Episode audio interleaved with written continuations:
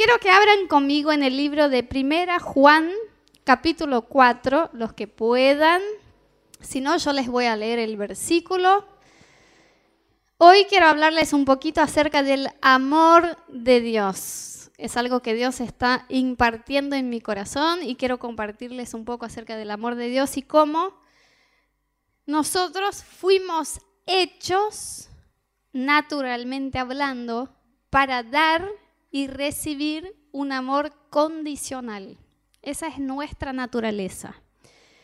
Y tenemos que pasar por un cambio de mentalidad para que podamos llegar a comprender parte de lo que es el amor de Dios por nosotros, que no puede cambiar según lo que hacemos o dejamos de hacer. Y de eso vamos a hablar hoy. Entonces, 1 Juan 4, 19 dice lo siguiente, nosotros amamos porque Él nos amó primero. Esto es un poco difícil de entender porque siempre en nuestra naturaleza humana, cuando nos acercamos a alguien, es porque algo de amor de esta persona ya recibimos. Por ejemplo, cuando vos conoces a alguien y esa persona te sonríe y es simpático y es amable, eso te abre el corazón para acercarte a esa persona. Entonces, casi podemos decir que todo lo que hacemos nosotros como seres humanos es condicional a lo que nos hacen los demás. Y cuando nos acercamos a Dios, es muy probable que esperemos tener el mismo tipo de relación con Él, pero eso no es lo que nos dice la Biblia. Y de esto vamos a hablar hoy, así que quisiera orar un gachito más para que Dios pueda eh, hacer en, esto, en esta noche en nuestros corazones todo lo que tiene planeado. Amén. Cerra tus ojos conmigo. Señor, nos ponemos delante de tu presencia una vez más. Te damos gracias por el privilegio de estar en tu presencia esa noche, de estar en familia, de poder, Dios, escuchar de este libro que es tu palabra, es tu verdad, este libro que es tu carta para nosotros, Dios, si queremos ser inspirados, queremos ser transformados y tocados por tu amor, Jesús, en esta noche. Abre nuestros corazones para escucharte y háblanos, Señor. Papá, tu palabra dice que todo lo que pidan en oración, creyendo, recibirán. Así que te pido que hoy Rodo haga la cena y me haga masajes en los pies después, antes de dormir. En el nombre de Jesús, todos dicen amén. Quizás con la oración vamos con eso, porque pidiendo no va. Bueno, chicos, miren lo que dice este versículo. Primera Juan 4, 19 dice que Dios nos amó primero. Lo que significa literalmente que el amor de Dios hacia nosotros no tiene nada que ver con nuestra respuesta hacia Él. Y eso nos vuela la cabeza porque en nuestra naturaleza, un alguien que vos ames demasiado, tu novio, tu novia, tu esposo, tu esposa, si te hace algo mal, eso te cambia la manera con que tratas a esa persona. ¿Sí o no? Si hoy llego a casa y Rodo me hace la cena, y después me hace masajes en los pies, es muy probable que esto me abra el corazón para ser más amable con Rodo que si yo llego a casa y veo que está tirada la toalla mojada sobre la cama y que Rodo me dice, ¿y hoy que vamos a cenar? Y yo estoy cansada y tengo que hacer la cena. Aunque lo ame mucho, en mi naturaleza humana yo reacciono mucho más a lo que me hacen los demás que yo primero tengo la capacidad de amar sin llevar en cuenta lo que hacen los demás. Y como somos así y crecemos así, es muy difícil para nosotros cuando conocemos a Dios entender el tipo de amor que tiene Dios hacia nosotros. Y hoy quiero hablar del amor de Dios por nosotros porque yo creo de todo mi corazón que cuando tengamos una verdadera revelación de cómo es y cuál es el amor de Dios por nosotros, eso nos va a dar identidad. Saben que hoy en el mundo estamos viviendo una crisis de identidad global. La gente tiene una crisis de identidad sexual, tienen una crisis de identidad de propósito, no saben para qué existen. Estamos en una crisis de identidad moral. La gente dice, los demás me dicen que soy bueno, entonces creo que soy bueno. O los demás me dicen que soy malo, que lo que hago está mal, que mis actitudes están malas, entonces yo creo que soy malo. Directamente la gente no sabe quién es, para qué fue hecho, Y, eso es una crisis de identidad porque nosotros eh, originalmente fuimos hechos para ser formados en nuestra identidad por la afirmación de nuestros papás. Nuestros papás son las primeras personas en nuestra vida que influyen sobre nuestra identidad. Si vos, hoy eso está muy, muy estudiado en la psicología, si vos agarrás a un bebé que todavía no habla, no camina, un bebé, y vos lo pones en una casa con un papá y una mamá que le van a decir toda su vida, vos sos un desastre, ese niño va a crecer y va a creer cuando sea adulto que es un desastre. No importa lo que le digan los demás, cuando ya sea grande, si tiene un novio, una novia, un jefe, un amigo que le dice, vos sos increíble, esta persona va a tener ya una identidad formada que le dice que es un desastre. Por otro lado, si vos agarrás a un bebé y le pones en una casa con un papá y una mamá que le van a amar, cuidar y proteger y decirle todos los años donde está creciendo y formando su identidad, vos sos amado, este niño, no importa lo que le digan después, cuando sea adulto, va a tener una identidad de hijo de que es amado. ¿Sí? Ese es el nivel de impacto que tiene en la formación de nuestra identidad lo que dicen las primeras personas que nos cuidan, que son nuestros padres. Ahora, imagínense que si un papá y una mamá natural, que son fallos, tienen este nivel de impacto en nuestra formación de identidad, cuanto más la afirmación de nuestro creador acerca de nosotros. O sea, nuestros papás, por más que nos amen demasiado y nos hayan deseado, no nos hicieron literalmente. O sea, antes de que nuestra mamá se enterara de que quizás estuviera embarazada, dice la Biblia que Dios ya nos había planeado, hecho y hecho con un propósito. Entonces nuestro creador es Dios.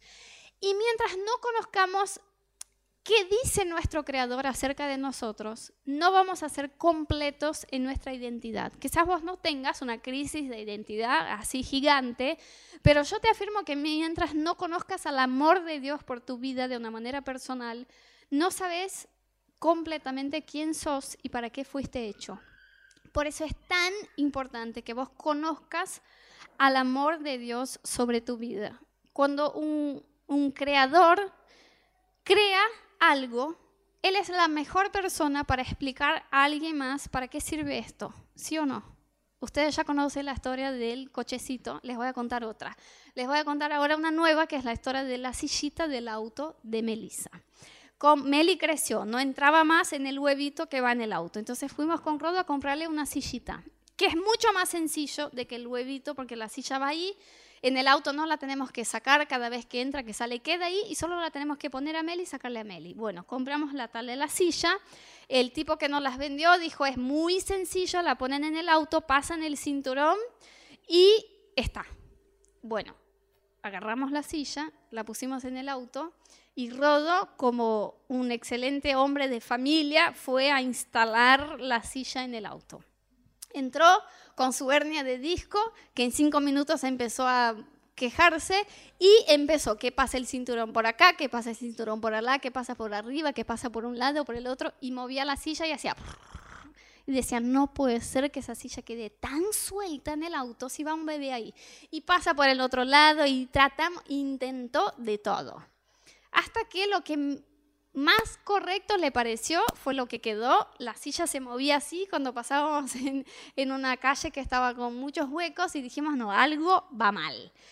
Al otro día, Rodo dijo, bueno, con paciencia, un momento que tenga tiempo, la voy a mirar. Fue, sacó la silla, volvió a ordenar el cinturón para que no diera vueltas, puso la silla, intentó, intentó, nada, la silla se movía mal. Hasta que yo pensé, por ahí, amor, quizás, si leemos el manual, no, que no hace falta, que eso es una silla, que no somos torpes, no puede ser que no sabemos eh, instalar una silla.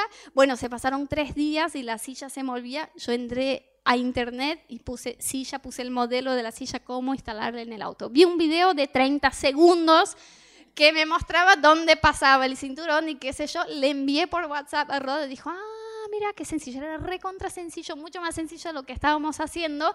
y pudimos instalarla y ahora no se mueve. ¿Por qué?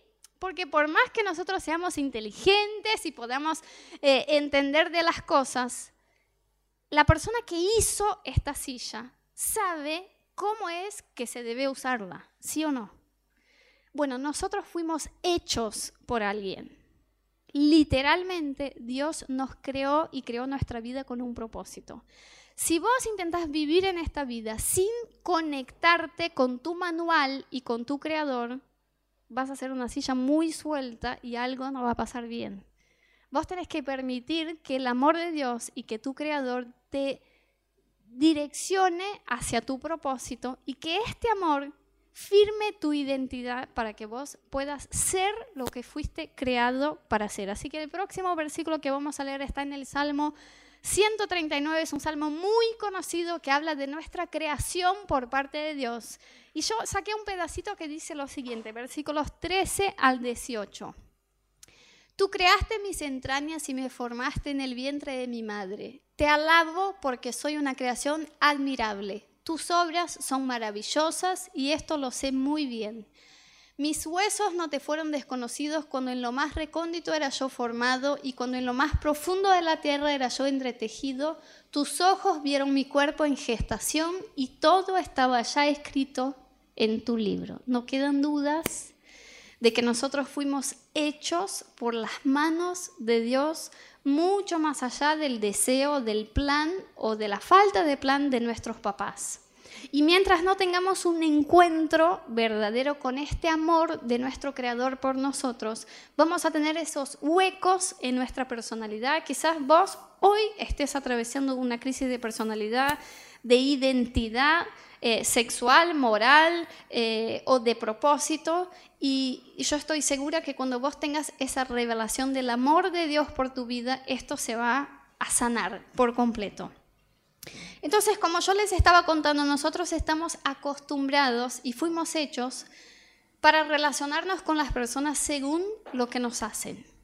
Y lo más loco del amor de Dios es que Dios dice la Biblia que amó, por ejemplo, el versículo más conocido de la Biblia dice, Dios de tal manera amó Dios al mundo que envió a su Hijo para que todo que en Él crea no se muera, sino tenga la vida eterna. Y cuando dice la Biblia acerca del amor de Dios, dice, porque Dios amó al mundo. No dice porque Dios amó a los que le iban a amar, porque Dios amó a los buenos, porque Dios amó a los que iban a ir a la iglesia, porque Dios amó a los santos. No, dice Dios amó al mundo. Y lo que me vuela la cabeza en esto es pensar que Dios amó a buenos y malos, a inconversos y convertidos, a personas que le iban a aceptar y que no le iban a aceptar. Entonces toda clase de malas personas que vos podés pensar, los asesinos, los violadores, los mentirosos, los adúlteros, a todos esos dice la Biblia que Dios los amó. Es muy difícil para nosotros entender eso. Es casi como que decimos, eso no es justo, que Dios se dirija con amor hacia alguien que Dios sabe que va a hacer mal las cosas. Pero lo que más se acerca a este tipo de amor, aunque no sea este tipo de amor, es el amor de una madre o de un padre hacia un hijo. Por ejemplo, si vos imaginás a una mamá que tiene un hijo que le miente, por ejemplo, y la mamá se entera que hace mucho tiempo a ese hijo le venía mintiendo acerca de su vida, de una circunstancia de su vida. Esto le va a doler al corazón de la mamá, le va a entristecer, pero el amor que esa mamá siente por el hijo es más grande de la macana que se pueda mandar. ¿Se entiende? Y la Biblia dice, ¿puede una madre que todavía da el pecho a su hijo olvidarse de él porque está tratando de hacernos quizás entender lo más cercano que tengamos en este mundo a este tipo de amor, que es el amor de una madre hacia un hijo? Dice, no, la verdad es que una mamá que amamenta al hijo no puede olvidarse del bebé, pero aún que se olvidara, yo jamás me olvidaré de ustedes. Lo que Dios está diciendo es, Traten de comparar este amor al amor más incondicional que ustedes conocen, que es el amor de la paternidad, de la maternidad. Pero aun cuando este amor falla, mi amor por ustedes no fallará. O sea que el amor de Dios está sobre el tipo más puro de amor incondicional, de amor que nosotros podamos conocer en esta tierra y que no llega a ser incondicional.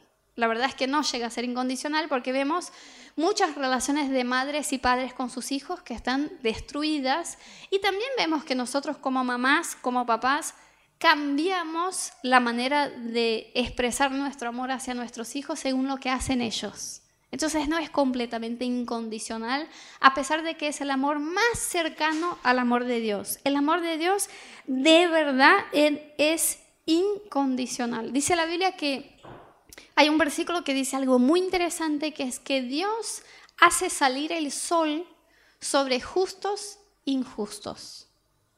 Porque nosotros, en nuestra manera de amar, si fuéramos Dios, por ejemplo, si yo fuera Dios, den gracias a Dios que yo no soy Dios. Pero si yo fuera Dios y yo pudiera mirar sobre la tierra, ¿quiénes son los justos y los injustos? Yo iba a demostrar mucho más mi amor hacia los justos que a los injustos. Quizás más luchas para los malos y para los injustos y más bendiciones para los justos. Y por más que la Biblia sí nos diga que nosotros vamos a cosechar lo que sembramos y que si somos justos vamos a cosechar bendición. La Biblia también dice que el amor de Dios hacia un justo y un injusto no cambia. O sea, es un amor tan puro y tan perfecto y tan incondicional que aún sabiendo que el malo es malo, el amor de Dios por esa persona no cambia. Y nosotros a veces no tenemos la capacidad de amar a un familiar que nos hizo algo malo. No estamos hablando de un desconocido que, no, alguien cercano, si nos hace algo que nos hiere, decimos, mm", ya como que baja nuestra expresión de amor hacia esa persona. Y Dios, siendo Dios, dice la Biblia que ama a todo el mundo, justos e injustos, al punto de que la expresión del amor de Dios hacia esos dos tipos de personas es igual. Eso es lo que quiere decir la Biblia cuando dice que Dios hace salir el sol sobre los justos e injustos. El amor de Dios está para todos y eso es muy difícil de entender. Porque, por ejemplo, hay una historia en la Biblia, en el libro de Mateo, que dice que Jesús, cuando estaba en esta tierra como hombre, Estuvo caminando hasta que se encontró con una ciudad, una villa donde habían 10 leprosos. ¿Leprosos se dice igual? Bien. Y dice la Biblia que Jesús, en su infinita bondad y amor, sanó a... ¿Quién sabe? 10. Jesús sanó a todos. ¿Sí? Dice la Biblia enseguida que de esos 10 que fueron sanados no de una gripe, de un dolor de cabeza, de una enfermedad incurable que era la lepra en este tiempo, que directamente los apartaba de la vida social de, de este tiempo. Dice que de esos 10 que fueron sanados al toque por Jesús, volvieron a darle gracias uno. Uno volvió a darle gracias. Ahora miren lo que es el amor de Jesús. Jesús cuando estaba en esa tierra era hombre, pero también era Dios. No dejó de ser Dios para ser hombre. Y Dios es omnisciente, lo que significa que Jesús ya sabía que de los diez leprosos que iba a sanar, solo le iban a darle gracias uno. ¿Por qué sanó a los otros nueve? Porque el amor de Dios es incondicional. Yo, si soy omnisciente y le voy a dar un regalo a alguien y sé que no me va a dar gracias, que no lo va a usar si yo le di, ya no le doy. Porque así somos nosotros. Esperamos una respuesta de nuestro amor. Y si expresamos amor y no recibimos amor, no volvemos a expresar amor hacia esa persona. Pero miren lo que hace Jesús. No es que Jesús fue sorprendido de que de los días que sanó, uno volvió. Jesús ya sabía que iba a sanar a nueve personas que se iban a seguir viviendo sus vidas sin ni siquiera darle gracias y aún así los sanó. ¿Qué quiero decir con esto? El amor de Dios hacia nosotros no cambia según lo que nosotros hacemos. Si vos venís a esta iglesia, si lees la Biblia, si no lees la Biblia, si estás en pecado, si no estás en pecado, si estás haciendo todo mal, si tu vida está un desastre, esto no cambia el amor de Dios por tu vida. Y eso nos cuesta entender porque estamos acostumbrados, aún con nuestros papás, ¿no? La Biblia dice, Dios es Padre. Es natural para nosotros que comparemos al amor de Dios con el amor de nuestro Padre natural, porque dice la Biblia que Dios es Padre. Entonces, aún que tratemos de pensar, bueno, un papá es paciente, es bondadoso, aun cuando nos mandamos unas macanas nos sigue amando, aún así no podemos llegar a entender el nivel de, del amor incondicional de Dios hacia nosotros, porque Dios al conocer nuestro futuro y nuestro pasado y nuestro presente, nos sigue amando igual. Dios ama, miren qué cosa loca, Dios ama a las personas que creó y que Él ya sabe que lo van a rechazar. Lo que significa que Dios ama a todas las personas que se van al infierno. Y que no es que ellas van al infierno porque Dios no las ama, sino porque ellas rechazaron a lo que Dios ofreció en la cruz, que fue su Hijo Jesús, para salvarlas de la maldad y de esa condenación eterna. Pero las ama. Y esto para nosotros es amar a alguien malo, es algo que no nos entra en la cabeza. Pero así es el amor de Dios. Dice la Biblia que eh, Dios envió a su Hijo Jesús para que todo el que en Él crea no se pierda, mas tenga vida eterna. Todos, todos, todos, todos. Los que nosotros consideramos que merecen al cielo y los que consideramos que no lo merecen. Así es el amor de Dios. Y imagínense, a mí me cuesta creer y pensar cómo fue la relación de Jesús como hombre estando en esta tierra con Judas. Imagínense que Jesús eligió a 12 hombres para caminar con él y en ningún momento de las escrituras, vos podés leer los cuatro evangelios, Mateo, Marcos, Lucas y Juan, no vas a ver ninguna descripción, ningún relato de una diferencia que hizo Jesús entre los once discípulos que lo iban a seguir hacia el final y Judas que lo iba a traicionar. O sea que desayunó con ellos igual, les enseñó igual, les abrazó igual, caminó con ellos igual. Imagínense ustedes, imaginen ustedes, si pudieran, eso no va a pasar, no existe, pero imaginen ustedes si pudieran saber que su cónyuge, que su marido, que su esposa, en cinco años te va a traicionar. Va a tener un, adulterio. Y que vos hoy le sigas amando y cuidando y tratando y siendo amable, sabiendo lo que va a pasar. No, no logramos, nosotros no logramos no cambiar nuestra demostración de amor si pudiéramos conocer el futuro, en el futuro, que alguien nos va a hacer mal. Porque nuestro amor es condicional. Bueno, eso es lo que hizo Jesús. Jesús sabiendo que estaba directamente abrazando, amando, desayunando, teniendo paciencia, enseñando a alguien que lo iba a entregar para ser muerto, siguió amando a esta persona igual. Y este es el amor de Dios por nosotros. Por eso dice la Biblia, el versículo que leímos al principio, que nosotros podemos amar porque Él nos amó primero. El amor de Dios nos buscó primero y nos amó primero. Y el amor de Dios eh, es tan presente, Dios es tan bueno y el amor de Él es tan presente que aunque Dios sepa que nosotros mañana o en un año o en diez años nos vamos a apartar de los caminos del Señor, nos sigue bendiciendo y nos sigue amando. A veces estamos charlando con Rodo y, nos enteramos, por ejemplo, de un pastor o de un misionero, de alguien que estuvo en el ministerio muchos años, que Dios usó con mucha unción, con poder, que sanó enfermos, que de verdad tenía mucha presencia de Dios y que al final de su vida se apartó. O sea, no sé, adulteró o estuvo involucrado en un escándalo y directamente se apartó de Dios.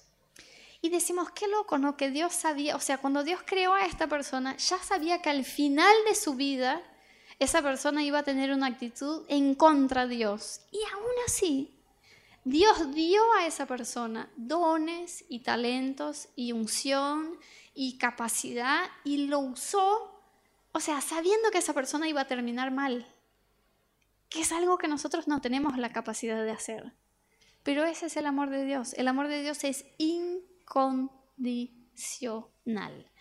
¿Y qué pasa? ¿Por qué estamos hablando de esto? Porque si nosotros no entendemos esto acerca del amor de Dios, vamos a relacionarnos con Dios basado y enfocados en nuestro amor por Dios. ¿Qué quiero decir con esto? Cuando vos eh, peques, cuando vos hagas algo que sabes que está mal a los ojos de Dios, cuando vos hagas algo que dice en la palabra de Dios que no debes hacer cuando vos dejes de orar, cuando vos te enfríes en tu relación con Dios o lo que sea, te vas a alejar de Dios porque vas a hacer la lectura de que el amor de Dios por tu vida bajó. ¿Cuántos de ustedes ya invitaron a un amigo a la iglesia? Che, vamos el domingo a la iglesia y te dijo, no, la verdad es que no estoy haciendo las cosas muy bien. ¿Y cómo me voy a acercar a Dios si estoy haciendo todo mal? Soy un hipócrita. No puedo. O sea, nosotros directamente nos sentimos mal si nos acercamos a la presencia de Dios sabiendo que estamos haciendo algo malo. ¿Por qué fuimos enseñados que si nosotros hacemos algo malo a alguien, el amor de esa persona hacia nosotros va a bajar? Y como sabemos que Dios ve todas las cosas y sabe todas las cosas, si vos, por ejemplo, tuviste una semana que estuviste sin orar, sin leer la Biblia, medio flojo con tu tiempo devocional, no estuviste buscando a Dios, encima vinieron unos pensamientos, unos sentimientos en tu corazón en contra de Dios, como Dios, ¿cómo podés dejar que mi vida pase por eso? Estuviste medio una semana en crisis.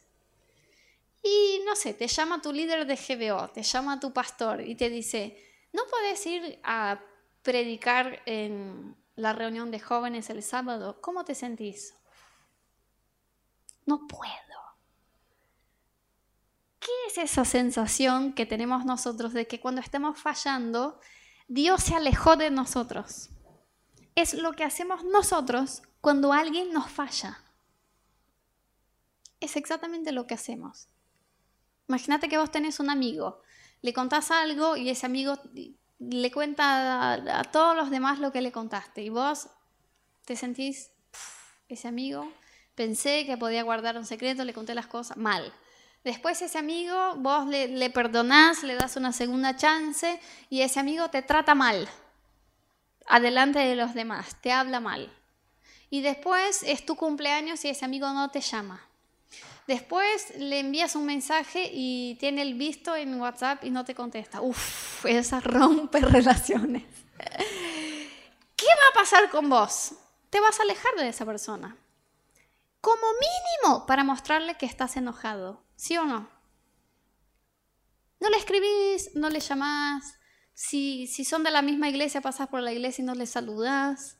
Y decimos, para para que se dé cuenta que está haciendo las cosas mal. Como mínimo para que me venga a preguntar, che, ¿pasó algo? Porque nosotros somos así. Cuando alguien nos hace algo mal, nos alejamos. Entonces, cuando nosotros hacemos algo mal a los ojos de Dios y nuestra relación con Dios está enfocada en nuestro amor por Él, nos alejamos. Decimos, Dios estará enojado. Dios se alejó de mí. Dios no, no tengo ni no tengo la audacia de entrar en la presencia de Dios o de hablarle o de hacer algo porque está mal. Y por otro lado, si tenemos una relación con Dios enfocada en nuestro amor por Él, cuando hacemos las cosas bien, estamos en una semana que estamos orando, leyendo la Biblia.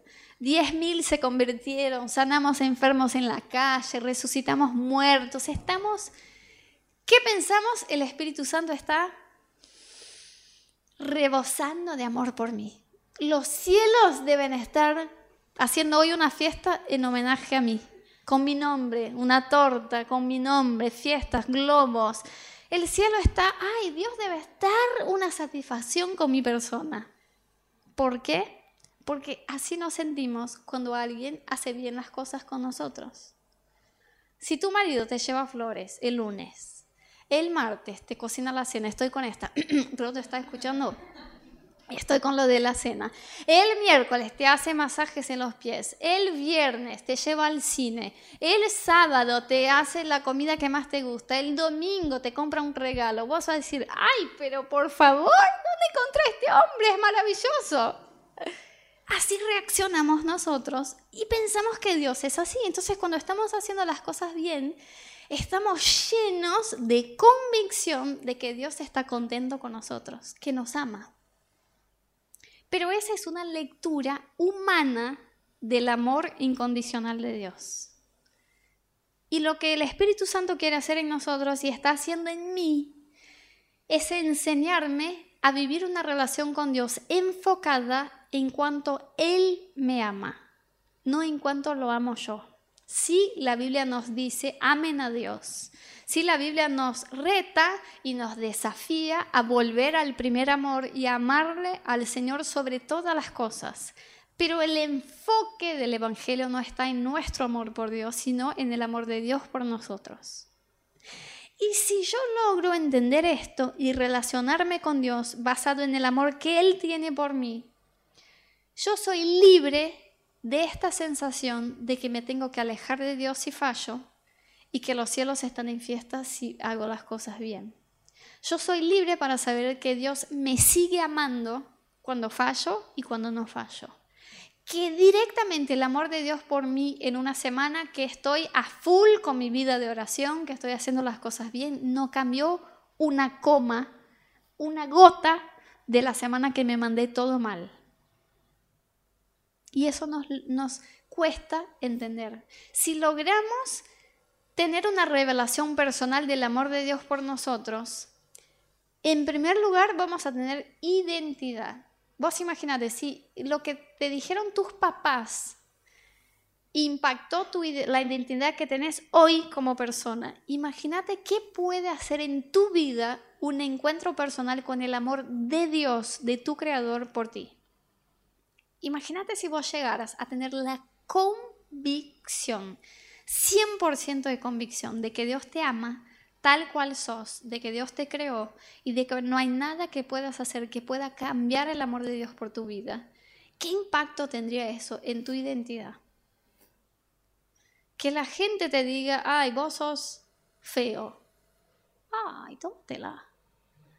¿Y qué me importa si mi creador me dice que soy linda, que soy amada, que tengo propósito, que fui hecha, que cuando mis huesos estaban todavía allá en la panza de mi mamá, que yo tenía milímetros de tamaño, yo no crecí tanto desde eso, pero bueno, un día tuve milímetros, Dios me amaba.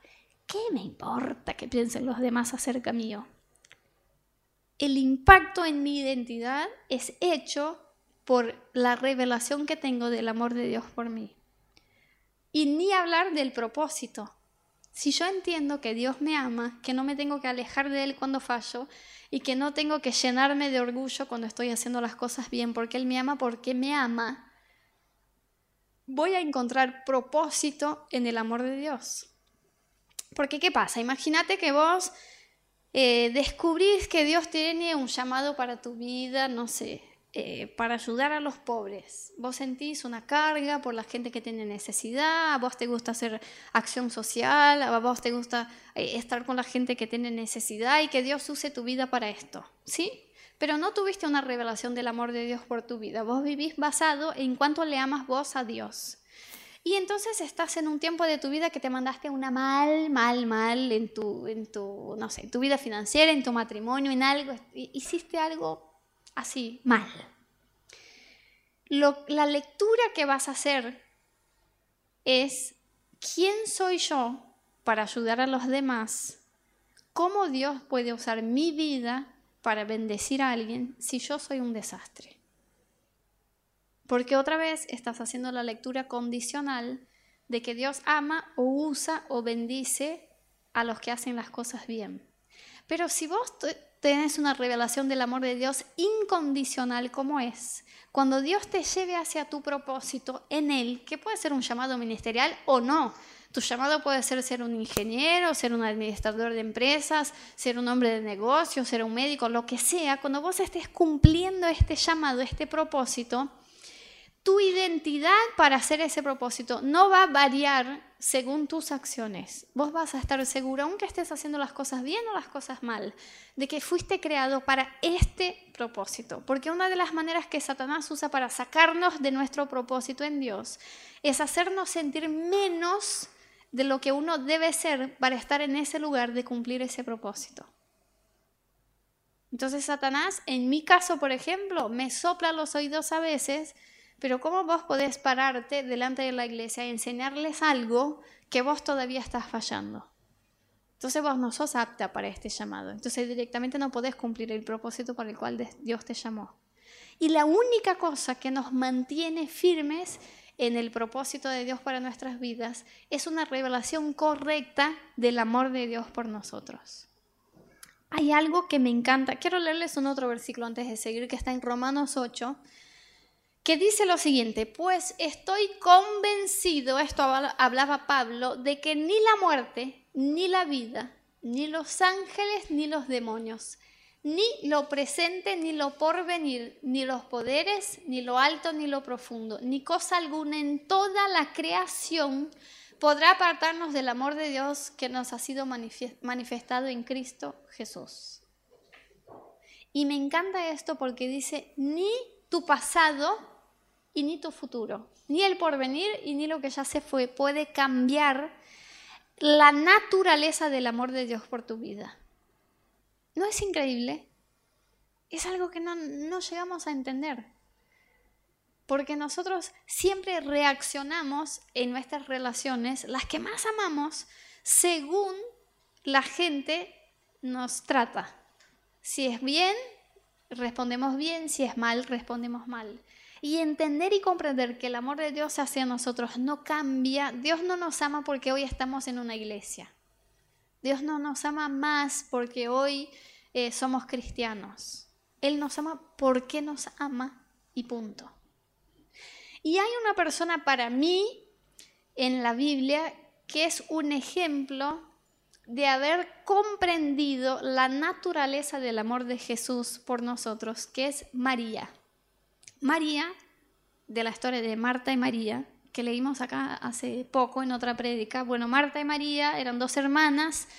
Ellas eran muy cercanas a Jesús, muy amigas a Jesús. Es, una de las familias de la Biblia que podemos decir que eran las más cercanas a Jesús.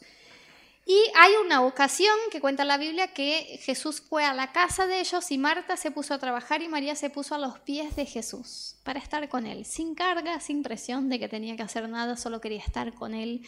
Y dice la Biblia que Jesús afirmó la actitud de María y no la de Marta, que dijo, lo que eligió María es de ella, va a estar conmigo.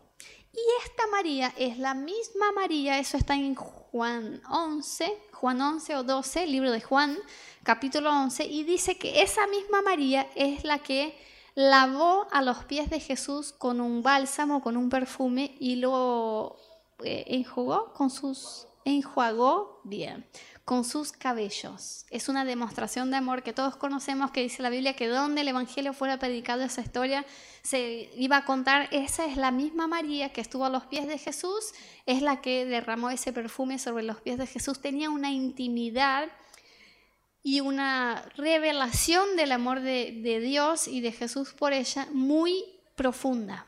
Y en este capítulo de Juan 11 o 12 cuenta que el hermano de ellas, que se llamaba Lázaro, ¿sí? que era muy amigo de Jesús, se murió. Se enfermó y falleció. Y hay una cosa increíble que pasa en esa historia. Dice la Biblia que las hermanas, Marta y María, quisieron avisarle a Jesús que estaba en otra ciudad de que Lázaro había fallecido, para que él hiciera algo. Había una esperanza en el corazón de ellas de que Jesús pudiera venir y sanarlo.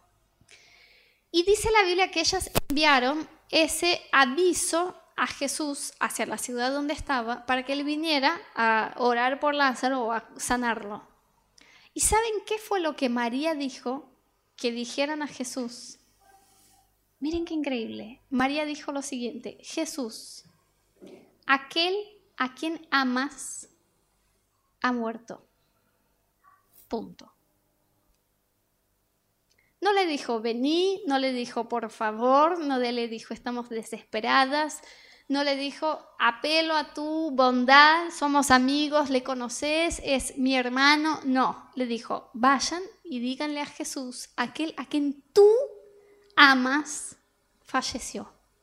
Porque sabía, miren qué loco es, María sabía que lo que iba mover el corazón de Jesús para que Él fuera hasta allá para sanarlo y de hecho resucitarlo como lo hizo, no era el amor que Lázaro tenía por Jesús, sino el amor que Jesús tenía por Lázaro. Porque podría haber dicho, Jesús, Lázaro, mi hermano que tanto te ama, falleció. Pero dijo Jesús, aquel a quien tú amas, falleció. Yo apelo a tu amor por él. ¿Y qué hizo Jesús? Esperó dos días para hacer el milagro bien hecho y cuando habían pasado tres días, que las hermanas ya estaban desesperadas, llega Jesús, llora con ellas, empatía de Jesús, amor de Jesús por este momento y luego dice, bueno, Lázaro, vení. Y lo resucita. Y me vuela la cabeza la actitud de María. Sabemos que ella era una mujer que tenía mucha intimidad con Jesús y, tenía esa revelación del amor de Dios hacia ella. Y me, me admira demasiado la manera como ella le avisó a Jesús. O sea, la manera que ella usó para atraer a Jesús a venir a sanar a su hermano. Que fue decir, Señor, vos lo amas. ¿Qué vas a hacer con aquel que tú amas? Y muchas veces nosotros estamos mirando, uy, fallé, amé a Dios esa semana, esta no. Mi amor por Dios, mi amor por Dios es imperfecto. Si vos basás tu relación con Dios en un amor imperfecto, tu relación con Dios va a ser pero si vos basás tu relación con Dios en un amor perfecto, tu relación con Dios va a ser constante, porque vas a llegar a entender que aún con tus fallas y tus errores, Dios es el que te ama y el propósito y la identidad que Dios creó para hacer en tu vida son intactos. No cambian por la manera como vos estás haciendo las cosas.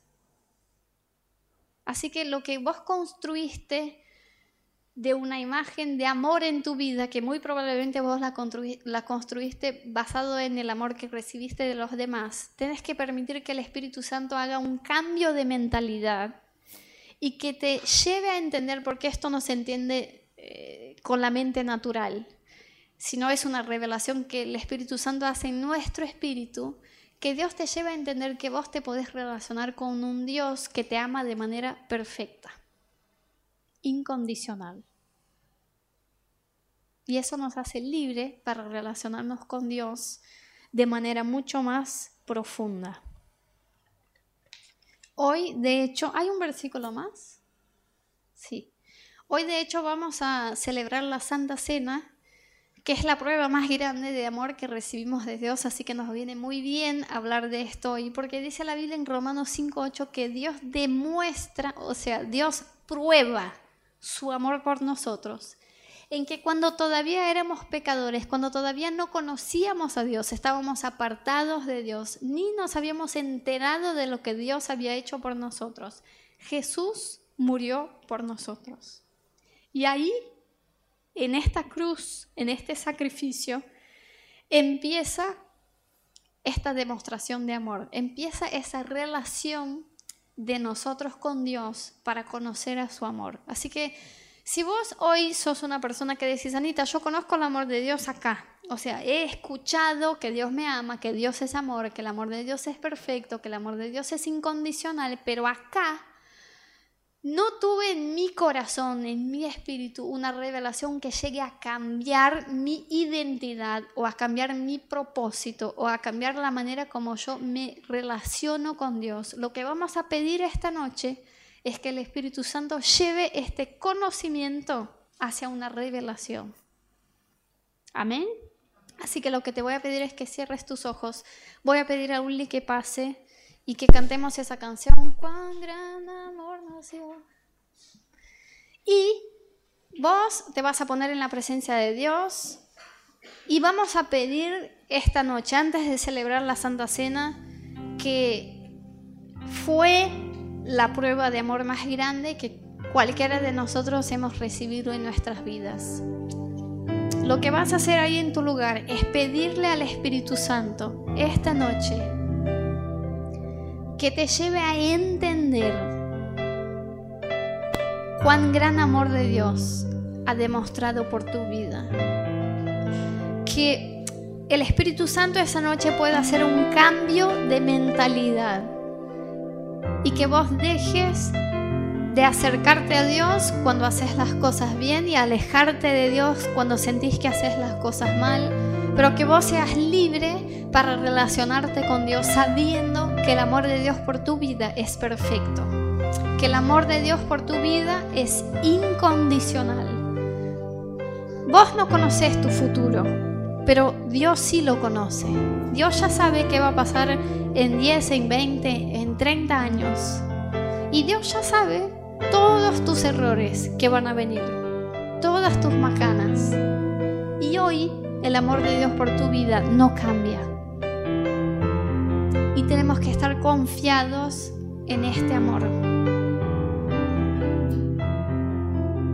Señor, esta noche ponemos nuestras vidas delante de tu presencia. Pedimos que tu Espíritu Santo que ya está en ese lugar, Señor, pueda hacer algo sobrenatural en nuestros corazones y en nuestro espíritu, que es llevar, Dios, el conocimiento intelectual de tu amor hacia nuestros corazones, Dios. Que no nos relacionemos contigo, Señor, con miedo a ser rechazados, con miedo a ser eh, punidos, Dios, con miedo a ser corregidos, sino que podamos relacionarnos con vos sabiendo que tu amor nos alcanzó primero y que tu amor nos envuelve, Dios, y que tu amor es perfecto, es el mismo ayer, hoy y mañana y que podemos estar confiados en este amor. Yo te pido, Espíritu Santo, que puedas formar la identidad y el propósito de cada persona que está en ese lugar, Dios, y que podamos saber quiénes somos cuando encontremos tu amor por nosotros, que puedas derramar este amor en este lugar, Dios, y que podamos esta noche saber más allá de nuestras mentes, que podamos saber en nuestro corazón, Dios, cuán grande amor tienes por nosotros, que ni la muerte, ni la vida, ni el pasado, ni el porvenir, ni siquiera Satanás o sus demonios pueden apartarnos de tu amor. Así que yo te voy a invitar a que puedas ponerte de pie, que puedas cerrar tus ojos, levantar tus manos. Vamos a cantar esta parte de esa canción que declara acerca del amor de Dios por nosotros. Y mientras lo haces, quiero que puedas recibir del amor de Dios que el Espíritu Santo está derramando en este lugar esta noche.